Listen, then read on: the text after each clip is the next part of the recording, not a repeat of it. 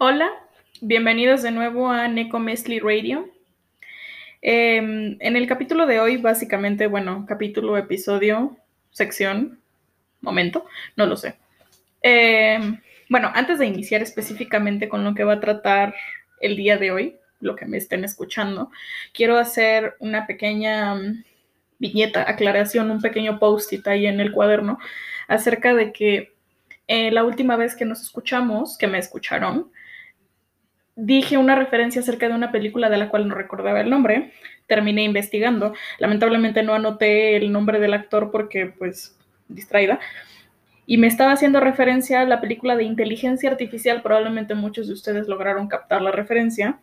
Publicada en el 2001. El actor es el mismo que el de Sexto Sentido y Cadena de Favores. Es un actor joven que yo creo que marcó la vida de muchas personas y que hasta ahora no ha tenido mucho renombre como, como figura en sus siguientes décadas.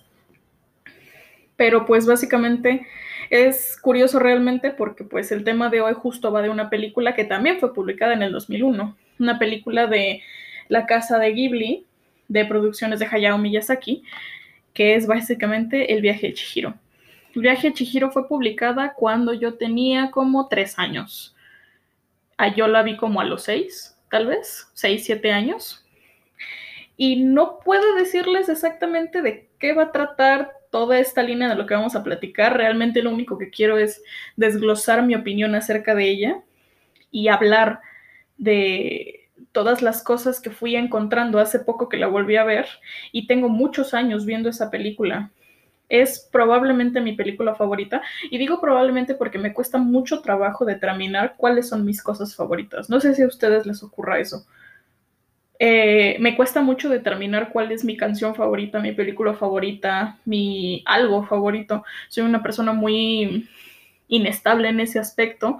Eh, soy este tipo de persona que escucha una canción y la repite y la repite y la repite hasta que se cansa y la deja un mes y luego vuelve a amarla pero tiene poco que la volví a ver, tiene más o menos una semana y me di cuenta específicamente de cómo ha cambiado mi visión de esta película de cuando era una niña pequeña a el último momento que le he visto. Es una película maravillosa, es una película bellísima y es una película muy controversial para el lado occidental del mundo. ¿Por qué? Yo recuerdo cuando era niña haberla visto y quedarme maravillada absolutamente de todo de los colores, de la percepción de los personajes, de toda la mitología y el folclore que había, de todos los símbolos. Y yo recuerdo específicamente saber que las cosas significaban algo, no entender la raíz de ello, pero entender qué me querían decir. Y digo que es una película controversial porque mis padres no entendían nada de por qué me gustaba tanto, porque mis padres no le entendían. Claro, cuando te pones a pensar en la diferencia de visiones de un niño y un adulto es que el niño no necesita una base sólida para entender algo, porque pues sus bases sólidas son de hace seis años. ¿Qué va a saber un niño de seis años, sabes? Apenas si sabe cómo no morir. Es como una cosa, no necesitan entender las cosas para disfrutarlas. Cosa que no pasa con los adultos. Los adultos necesitan entender las cosas para poder analizarlas y, mientras, y en base al análisis desglosas personajes, desglosas situaciones, entiendes características, entiendes referencias y eso hace que te guste algo o que no te guste algo. Ya luego hablaremos de adaptaciones, cosas mal logradas, cosas bien logradas, pero eso ya es tema para otro momento. Yo recuerdo cuando era una niña, veía esta película y había un mensaje muy fuerte que yo no lograba captar por completo, pero que se me implantó en la parte más basal y dulce de mi cerebro, que hasta ahora me ha seguido. La última vez que la vi, tal vez no entiendo por completo ese mensaje, porque pues igual a mis cortos 23 años de vida me falta experimentar muchas cosas y me falta entender muchos conceptos que tal vez entenderé más adelante. Pero es bonito, darte cuenta que tu cerebro va evolucionando, no sé, suena muy lógico, pero cuando te pones a ver cosas que veías de niño y que te siguen gustando, entiendes por qué te gustaban de niño y cuando te gustan incluso ahora puedes sacarles jugo, sacarles provecho. Y pues básicamente, supongo que lo principal que vamos a hacer es analizar esta diferencia entre mi visión de cuando era pequeña y mi visión de cuando era grande. Entender cosas que de pequeña me daban curiosidad y ahora las entiendo o logré investigarlas. O incluso desglosarme aquí con ideas que mis padres no entendían y con escenas que yo quedaba maravillada y mis padres estaban así como, es que no entiendo qué clase de tachas se están metiendo para hacer esta cosa.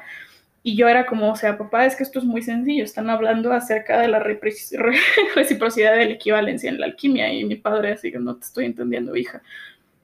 No hay alquimia aquí, pero bueno, sí, puede ser que, puede que sí, puede, se puede interpretar como que sí hay alquimia. pero bueno, vamos iniciando básicamente con el inicio de la película. Ah, disclaimer. Les recomiendo primero ir a ver la película. La pueden encontrar en prácticamente cualquier lado en el internet. Yo creo que es de las películas más pirateadas de los 2000 o si tienen Netflix, vayan a buscarla en Netflix. Eh, les recomiendo verla y luego venir aquí porque si bien voy paso a pasito con la película, no voy describiendo exactamente lo que ocurre, sino que soy, simple y sencillamente tomo esa línea temporal de la película, aunque es muy probable que me regrese a ciertos puntos o avance dependiendo de cómo vaya la conversación. Igual probablemente vayan a ser dos partes de este tema, tal vez hasta tres, no lo sé. Pero bueno, iniciamos que básicamente la visión de Chihiro cambia cuando creces. Para alguien más joven, ella es extremadamente precavida y te parece casi una tontería que sus padres hayan terminado en la situación en la que terminan cuando Chihiro está ahí como gritándoles que ya quiere que se vayan, tienen que regresarse, que no está bien, que es lo que están haciendo, ¿no? Como comer así nada más, sin alguien que los atienda y el padre le está diciendo, ah, no, no pasa nada, traigo mi tarjeta de crédito y traigo efectivo. Y pues básicamente se enrollan en esa situación y Chihiro tiene que pues, hacer toda la película básicamente para sacarlos de, de sus tonterías. Hasta parece que les advierte y es muy frustrante cuando eres un niño, así que es que, ¿por qué no le hicieron caso? ¿Por qué no le hacen caso? Claramente algo está mal. Pero a medida que creces y ahora que la terminé viendo esta última vez, la semana pasada, me parece sentido darme cuenta de que la niña estaba haciendo un berrinche más que otra cosa. Incluso en el coche. En el coche está haciendo un súper berrinche. O sea, en el coche ella le, le, hace una mueca a la cara a la que va a estar, se está quejando, está enojada porque la sacaron de su casa, la sacaron de su escuela, la sacaron de su ambiente, básicamente. Y pues es hasta este momento, incluso de mi adultez, es muy frustrante tú tener que moverte con el cambio cuando tú no estás produciendo el cambio, cuando tú no eres parte del cambio, sino que simple y sencillamente te mueves con esa corriente porque pues no tienes de otra. Entonces, toda la actitud de, de Chihiro a lo largo de la película, o al menos el primer tercio de la película, es muy de berrinche, es muy de una niña pequeña y claramente un niño pequeño no se va a dar cuenta que en una actitud tan sutil como lo es, por ejemplo, para nosotros, para el mundo occidental que estamos acostumbrados a ver rabietas, patadas, que el niño se tira en medio del Walmart y que la mamá no lo puede levantar, que rompen cosas, que gritan, que deshacen, y pues la cultura oriental, al menos en Japón, sí está muy determinada a que los niños son más calmados. Digo, igual tienen rabietas y hacen berrinches, pero definitivamente la cultura moldea a los niños para que sean menos escandalosos como los vemos aquí. Entonces, este, pues tiene sentido que un niño pequeño se vea eso y diga, pues claro, su actitud es la correcta, cuando no. Realmente Chihiro está haciendo un berrinche. Tanto es así que este, que cuando deja a sus padres comiendo ahí en, ese lugar y ella va a explorar, porque se va a explorar, o sea, según ella está muy preocupada y todo, que sí, Chihiro siente que algo está pasando. Ella sabe que algo está raro, que no es, no es normal que hayan tenido que pasar un bosque y luego hayan tenido que pasar una entrada de tren, una estación de trenes y luego un como valle y que llegaran a una ciudad y es como de que, no, es que esto está raro, ¿saben? Y justo son especificaciones que los niños son extremadamente sensitivos. Y eso acompaña a Chihiro a lo largo de toda la película. Toda la película Chihiro es perceptiva, es sensitiva, ella sabe cuando las cosas están mal, ella sabe identificar patrones y son cosas que solo un niño se puede dar cuenta porque su mente no está ocupada en otras cosas como lo sería la de un adulto. Pero total, O sea, Chihiro, según ella, muy preocupada, pero se va a explorar como a ver qué hay. Termina en este puente que une la ciudad con la casa de baños y se encuentra Haku. Incluso se molesta porque pues Haku toma una actitud muy cortante con ella y le dice que tiene que irse porque claro, Haku lo, lo último que quiere es que ella quede ahí atrapada junto con él regresa y vemos la primera escena, que yo creo que es el primer conflicto con un adulto, que a un niño no es que no le interese, sino que no necesita una explicación. Y es que Chihiro regresa con sus padres y sus padres están convertidos en cerdos. Es una escena traumante, sí. Yo me acuerdo haberla visto cuando era niña y dije, ahí en la torre, ¿qué es eso? Y justo mis padres no entendiendo, o sea, no hay una conexión, ¿saben? De que la última vez que vimos a los padres de Chihiro estaban comiendo tranquilos y atascándose como cualquiera se atasca en una taquiza o cualquiera se atasca en un buffet. Pero regresan y están convertidos en cerdos. Y uno no entiende por qué, sabe que algo está pasando. O sea, entiendes que es algo paranormal, porque pues claramente eso no pasa en el mundo real, en el mundo físico.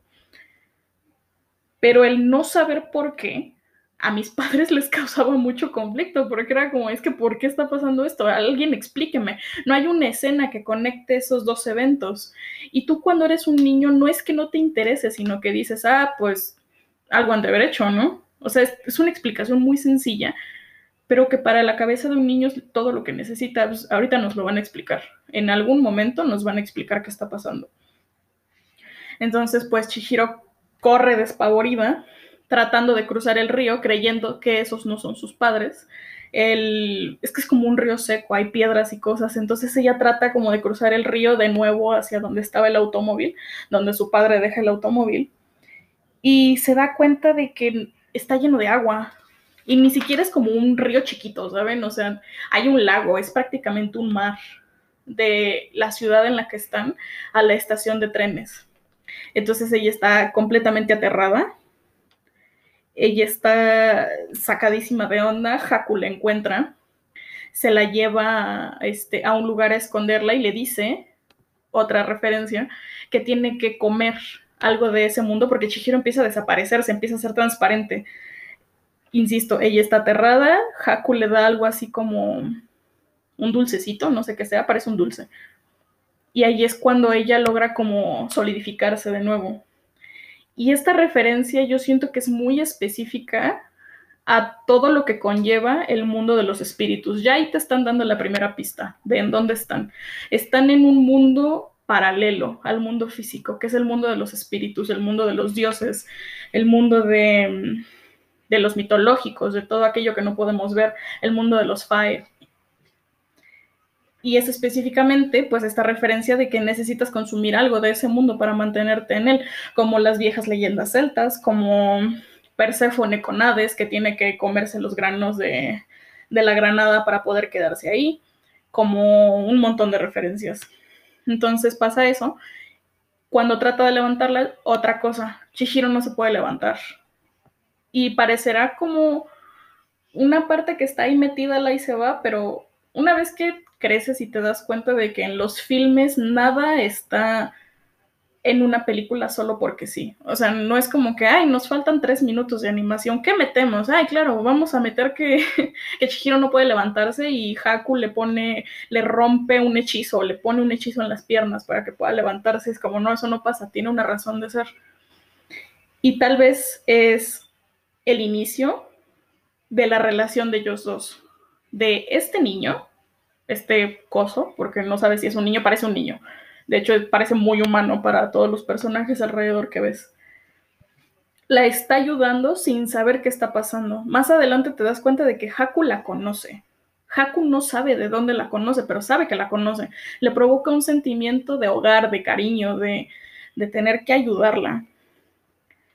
Este, y justo esto pasa, según mi entendimiento, es porque Chihiro entra al agua cae en el agua, se sale de ella y entonces queda como hechizada por el agua para no poder moverse. Y también es muy interesante ver que lo que separa este, esta como isla donde están los baños a la estación de trenes es un lago gigantesco, es un mar. Y tiene mucho sentido cuando regresas a la mitología japonesa, en donde el agua separa mundos, literalmente, pues claro, es una isla, ¿no? separa mundos y se me hace una referencia muy lógica cuando lo hablas, por ejemplo, en Bloodborne, que en Bloodborne te das cuenta de que el agua separa mundos, el agua separa um, líneas temporales, el agua separa realidades, incluso. Es muy interesante verlo y pues ya, básicamente se la lleva, le dice, este, para salir de aquí vas a tener que hacer un relajo del tamaño del mundo, te va a tomar toda la película básicamente. Necesitas ir a la casa de baños, el onsen, y pedirle a Kamayi, el que trabaja en las, este, en las calderas, que te dé trabajo. Tú pídele que te dé trabajo y él te va a dar trabajo. Es una buena persona. Da miedito, pero es una buena persona. Se la lleva y cuando están cruzando el puente, otra interacción curiosa es la que empieza a ocurrir, porque le dice como no respires porque a ellos no les, a los espíritus o a lo que sea que hay aquí no les gusta el olor a humano porque dicen que apestan. Lo cual me da mucha curiosidad, es como apestan, o sea, ¿por qué apestamos? ¿Porque estamos vivos? ¿Porque somos como físicos y tenemos olores y por fuera de que te hayas bañado y estés perfumado, independientemente de eso, hueles a carne, a sudor, a sangre, a, no sé, a vida, ¿saben? Como, no lo sé, es muy curioso. Pero empieza esto, están cruzando el puente y empieza una interacción también muy interesante, que yo creo que es de las interacciones más interesantes y más complicadas de entender cuando eres más grande, si es que la viste en esa época. Y es que se encuentra con el Sin Cara. Y el Sin Cara, el Sin Cara le está viendo, nadie le está poniendo atención porque Haku le pone un hechizo para que nadie la vea. Eso consiste en que no puede respirar a lo largo de que están caminando por el puente, pero el Sin Cara la ve. El Sin Cara sabe que está ahí, puede verla, ¿saben? O sea, el, hechizo de Haku no hace efecto sobre el Sin Cara. O tal vez es que simplemente el Sin Cara está tan desinhibido del mundo que puede ver lo desinhibido del mundo, como dos hojas paralelas del mismo color que se ven la una a la otra, mientras las demás pasan sin ningún problema. Este, total. Hay todo un relajo, descubren que ahí está Chihiro, empiezan a gritar, Haku corre con ella y le dice que tiene que llegar con Kamayi, con este señor que vive en las calderas, y la deja sola porque pues básicamente le están hablando porque, ay, hay una humana aquí cerca y tienen que deshacerse de ella porque huele horrible. Al parecer es el único conflicto con que haya una humana. Y Chihiro se encuentra con el primer obstáculo que tiene que sobrepasar a fuerzas. Y eso es otra cosa que me parece una virtud de esa niña y que es algo que te enseñan a través de la película. Y es la resiliencia. El tú te encuentras frente a un problema que parece insolucionable y ni siquiera es así como que te den una alternativa amable, es o lo solucionas o lo solucionas, que es básicamente que se está encontrando con estas escaleras empinadas prácticamente 90 grados, en donde entre cada escalón cabe una persona perfectamente, la niña está aterrada, no quiere bajar, no quiere hacer nada y, y va súper lento, así arrastrándose escalón por escalón para poder llegar, pero finalmente lo está haciendo, o sea, está tratando de resolver su propio problema cuando te das cuenta de esto es muy interesante porque pues, pues sí, la resiliencia de los niños es así, pues no me quedo aquí llorando o hago algo, entonces pues mejor hago algo, ¿no? Probablemente mi situación mejore si me muevo aquí. Total, termina cayendo, eh, hay una escena chistosísima, pasa un montón de cosas y se encuentra con Kamayi, que es básicamente, y él dice, es el esclavo de las calderas del baño. No sé qué hace ahí, no sé cómo lo esclavizaron, es un señor araña. No sé si se, habían dado cuenta que tiene ocho patitas. Tiene, es un, espíritu araña.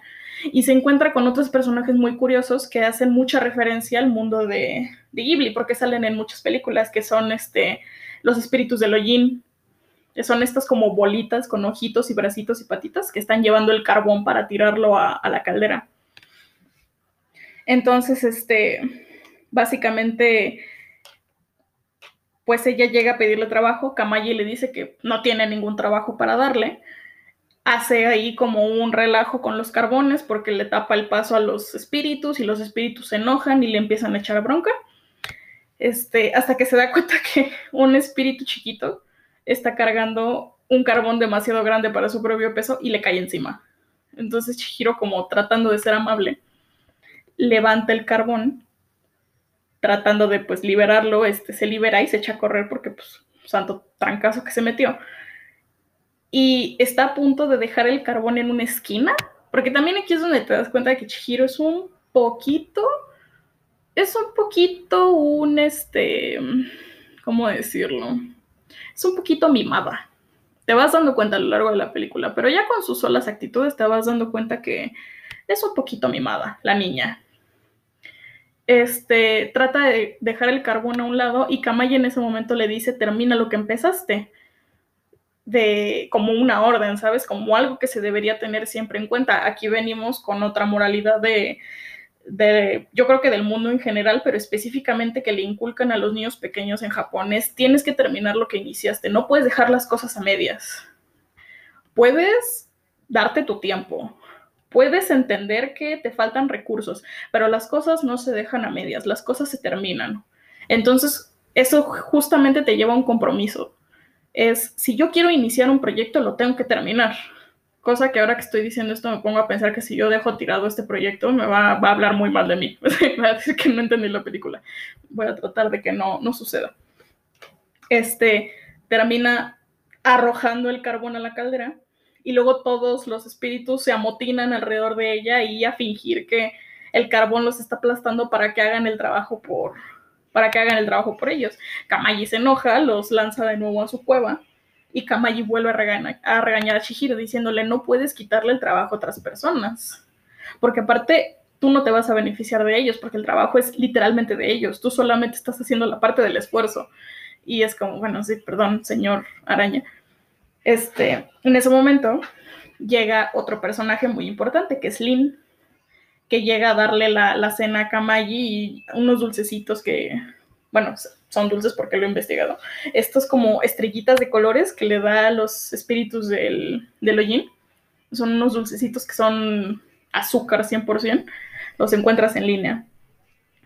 Este, eh, ve a la niña, se espanta porque es una humana y es como, oye, es que a ti te están buscando allá arriba, o sea, están vueltos locos allá arriba porque te están buscando este, ¿qué voy a hacer contigo? Y, y, y Kamaji miente por ella, que es como la primera línea de empatía de los personajes, que digo, eso siempre pasa, ¿no? Si el personaje principal no tuviera ayuda de los personajes secundarios, la historia no avanzaría. Kamaji miente por ella y le dice como, no, es que es mi nieta y, y necesita trabajo, llévala con Yubaba. Y Lina está así como que yo, como, ¿por qué fregados voy a hacer eso, no? Kamaji le da un, snack, un dulce, no sé cómo decirlo, es una carnita seca que es literalmente una salamandra seca, que es como muy valiosa en su mundo al parecer porque decide aceptar. Se lleva a la niña, se tiene que quitar los zapatos y todo porque pues cultura japonesa, y le está escondiendo de los demás espíritus a lo largo de, que llegan a un, este, a un elevador y se encuentran con un espíritu, otra interacción que es fugaz, porque solamente es esa escena, pero que es muy importante y que prácticamente nadie entiende, a menos que lo investigues, a menos que alguien te lo diga a través de un video, entrevista o incluso a través de este podcast. Se encuentra con este espíritu que es como blanco, gordito, que tiene como un taparrabos rojito y un plato rojito en la cabeza. Y es como, ay, no, disculpe, es que este no sirve, vamos al otro y ya, y se las lleva. Y está pegado con ellas dos. Entonces, este, en algún momento Lynn tiene que salir y dice en voz alta como, ay, el piso tal es en donde está Yubaba, que quién sabe qué. Antes de que descubran a Chihiro, porque si la descubren la van a desollar o algo por el estilo, la van a hacer caldo. Este espíritu la protege, la, cubre, ¿saben? Como para de que no la vean. Ella logra bajar la, la palanquita. Este, van pasando varios, varios pisos. Chihiro se le queda viendo muy insistentemente como preguntando, bueno, ¿y este señor qué?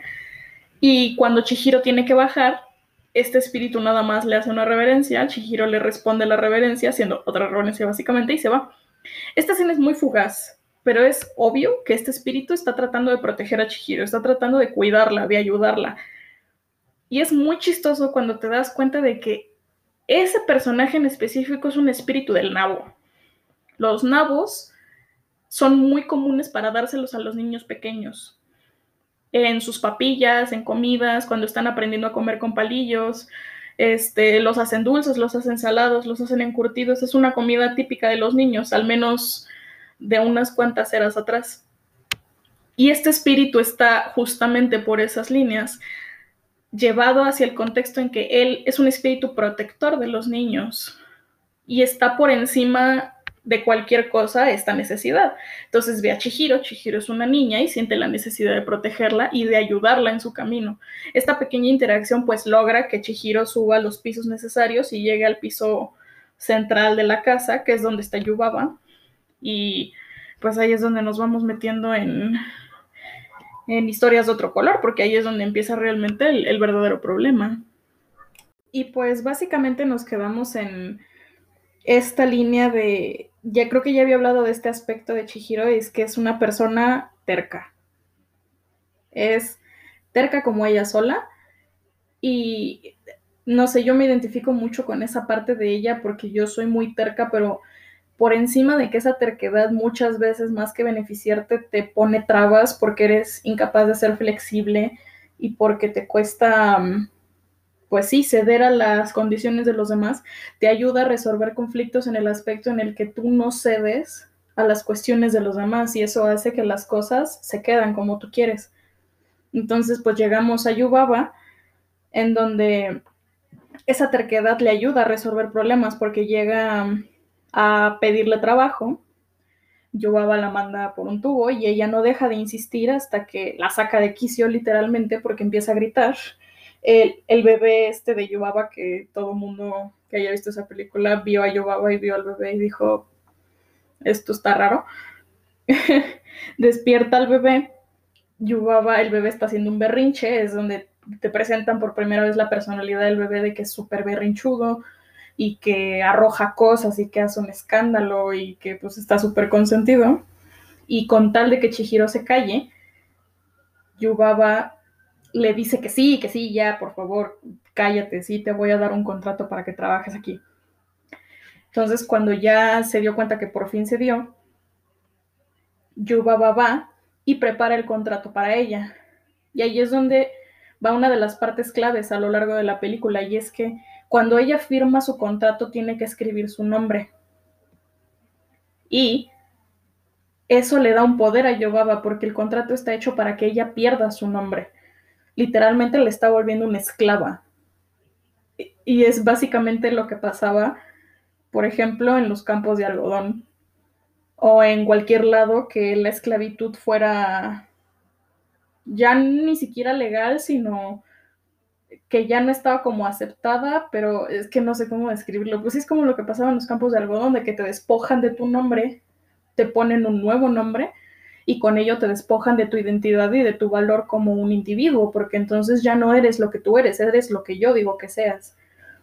Le cambia el nombre, él se ve como le quita los caracteres y su nombre se reduce a un solo carácter que es Zen. Y le dice, de ahora en adelante no te llamas Chihiro, te llamas Zen y vas a responder a ese nombre.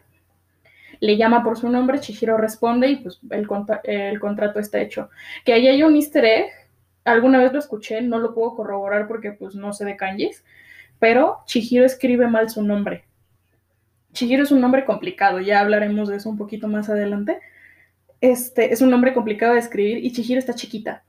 Hasta donde yo entiendo, está cursando todavía primaria y al parecer escribe mal su nombre porque uno de los kanjis que involucra su nombre no, este, no se lo han enseñado, entonces no lo sabe escribir bien pero ahí por ahí me parece que una falta ortográfica, entonces como no sé si eso anula el contrato, ¿saben? Así que, ay, perdón, escribí mal mi nombre. entonces, ese nombre que escribí te pertenece, pero el mío no, porque el mío se escribe diferente, no sé si eso aplique. O si sea más como, no lo sé, como de formación del ser. Tal vez si tú crees que le estás dando tu nombre, sí se lo estás dando, no sé, sería interesante ver las cláusulas del contrato en ese aspecto. Este, también, bueno, cuando pierde su nombre. Luego, cuando la siguiente escena es que está con, llega con las chicas y la está presentando con todos los empleados y los empleados son así de que qué cosa más horrible esta chica, que huele horrible, huele humano, los humanos huelen horrible, ¿qué hacen aquí? Este, ah, porque se la lleva Haku, es verdad. Haku se la lleva porque le, habla y Haku tiene que fingir que no la conoce y tiene que estar como estoico todo el tiempo para que no los descubran. Y ya le dice a los demás así como de que, ay, sí, miren, ya después de unos días que coman nuestra comida se le va a quitar el olor a humano, si no, pues ya luego la fríen y la hacen rebosado y es como, no, Jaco, no digas eso. Este, se la pone a cargo a Lynn, que es la, el personaje que le ayudó a llegar, y Lynn la felicita por haber logrado un contrato con Yubaba, al parecer es algo muy impresionante, este, y se la lleva al lugar en donde todas las chicas están durmiendo. Y está esta escena en la cual esta Lin le está buscando como su uniforme y Chihiro se empieza a sentir mal. Entonces yo siento que ahí hay varias teorías, bueno, varias líneas que puede seguir. Una, si te das cuenta, Chihiro no ha comido nada.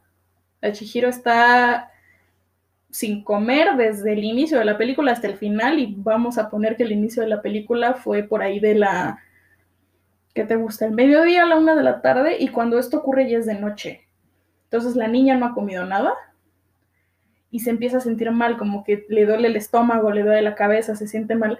Entonces es un reflejo de que está mal ella físicamente, pero creo que justo también es un reflejo de su estado emocional porque hasta ese momento tiene como un periodo de calma en el cual, ok, ya resolví los problemas que tenía que resolver y ahora tengo este gran problema enfrente que es que tengo que sacar a mis, a mis padres de ese conjuro. Al mismo tiempo tengo que yo deshacerme de este conjuro que me acaban de poner. ¿Cómo lo voy a hacer? Entonces, independientemente de que sí tiene un problema más grande por delante, todas sus bases están cubiertas. Es, tengo las herramientas, solo me falta conseguir mi, cumplir mi objetivo. Y es donde ella se permite sentir todas esas emociones de, de ansiedad, de preocupación, de dolor, aunado con, con que se siente mal porque no había comido nada.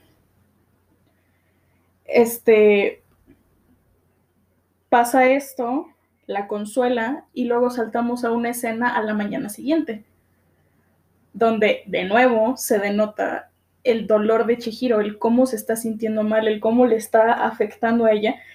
Y esa escena en donde ya es, eh, ya es de mañana y se nota que ella no pudo dormir ni 10 minutos, está agazapada en el futón, tratando de no llorar con mucha fuerza para no despertar a nadie y al menos de la última vez que la vi yo me sentí muy identificada con ese sentimiento, con esa necesidad de reprimir lo que sientes para no derrumbarte. Me considero una persona que mis sentimientos me abruman muchas veces cuando estoy sintiendo cosas muy fuertes o cosas que no puedo arreglar en el momento.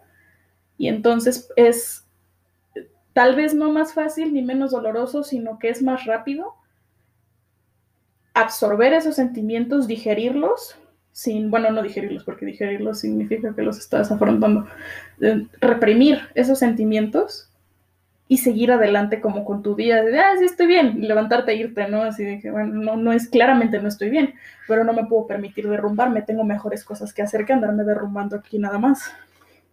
Entonces ella está agazapada, entre llorando y entre que no, está temblando, está triste, está ansiosa, está estresada, y en ese momento entra Haku, este, pasando por todos los futones sin despertar a nadie, y toca a Chihiro y le dice que le espere en el jardín.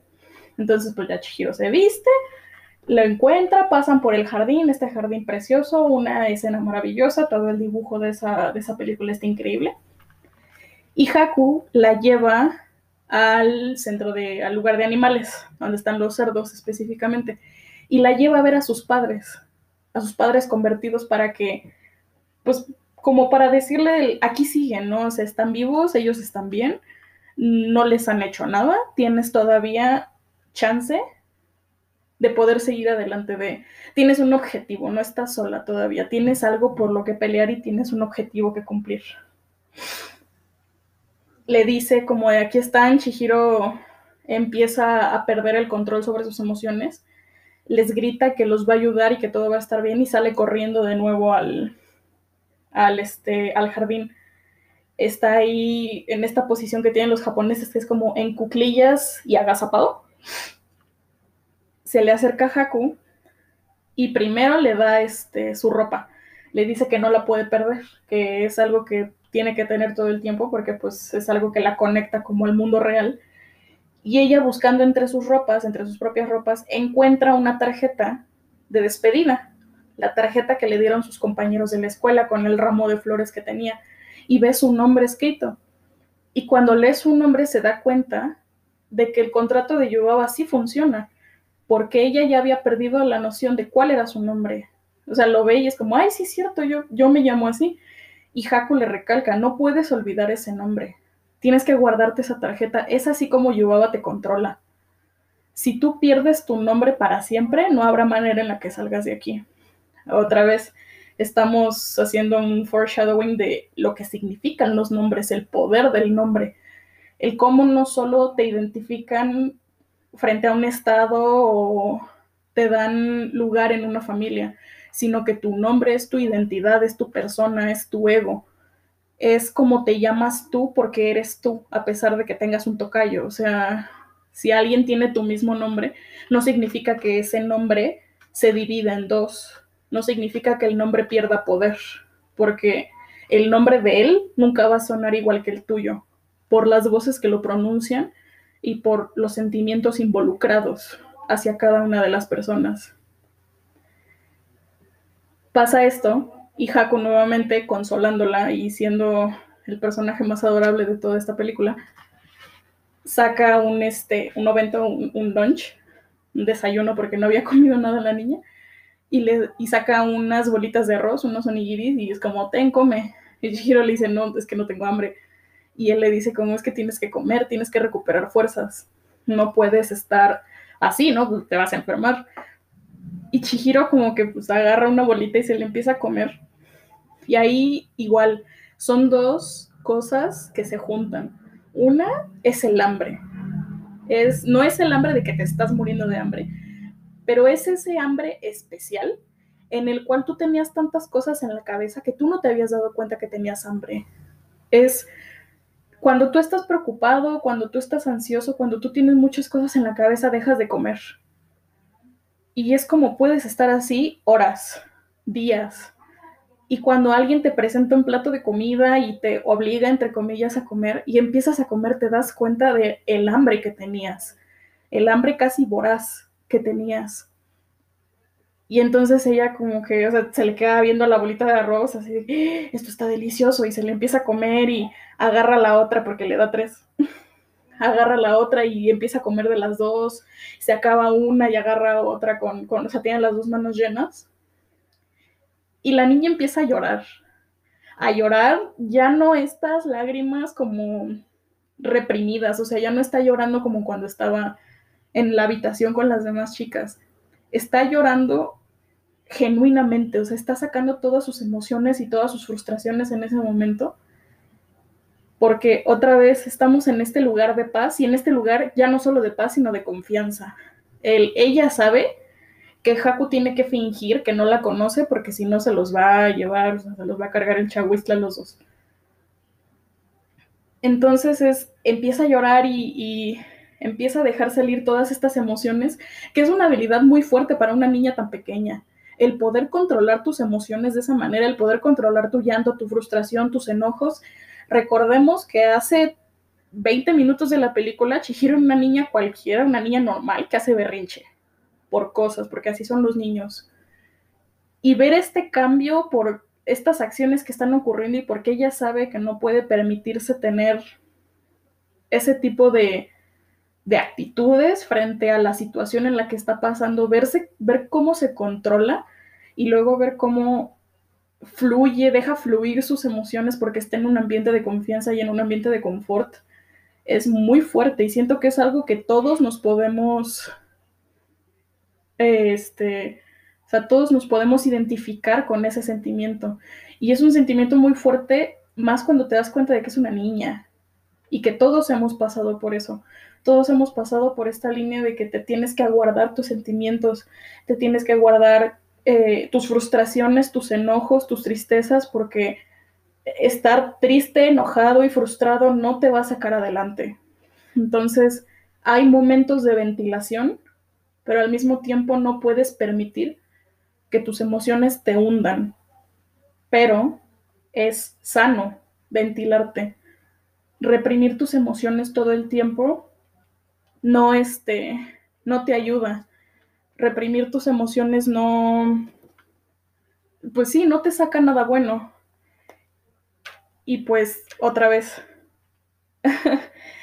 eh, regreso como al tema principal de la película, en el cual este, tenemos que recordar que todas las películas de Hayao Miyazaki, todas, no hay ni una excepción, revolotean a la idea del amor.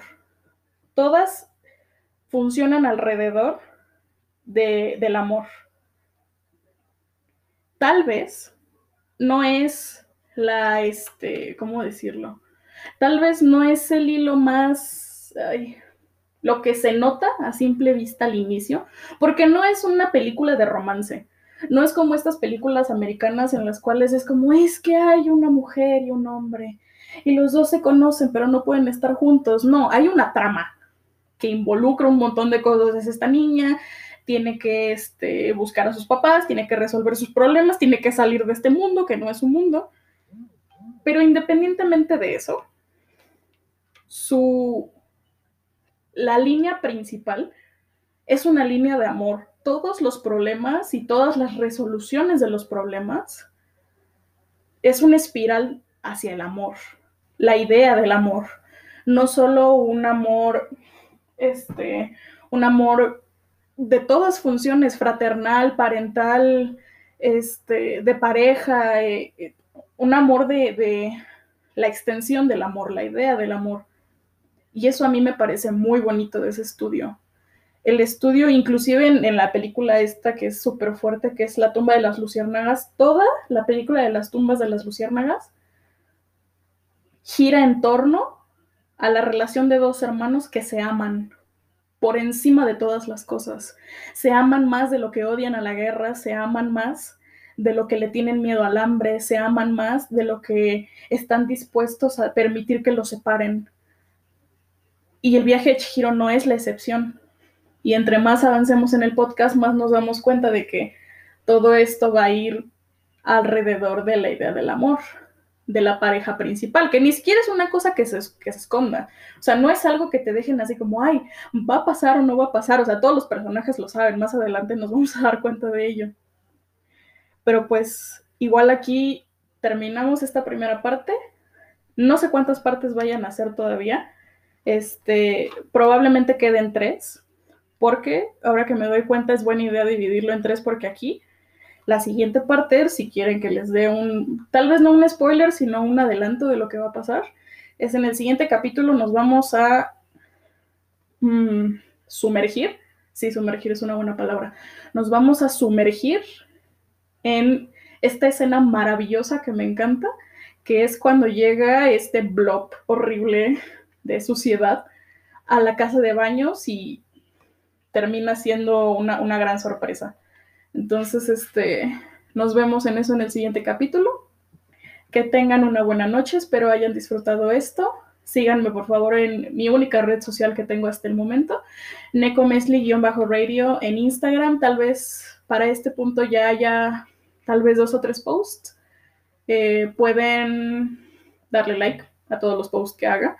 Pueden sugerirme temas, pueden sugerirme preguntas, pueden hacerme preguntas en tiempo real y podré o trataré de contestarlas para este o el, para el siguiente capítulo más bien. Y espero que les haya gustado. Muy buenas noches, los dioses los bendigan y nos vemos.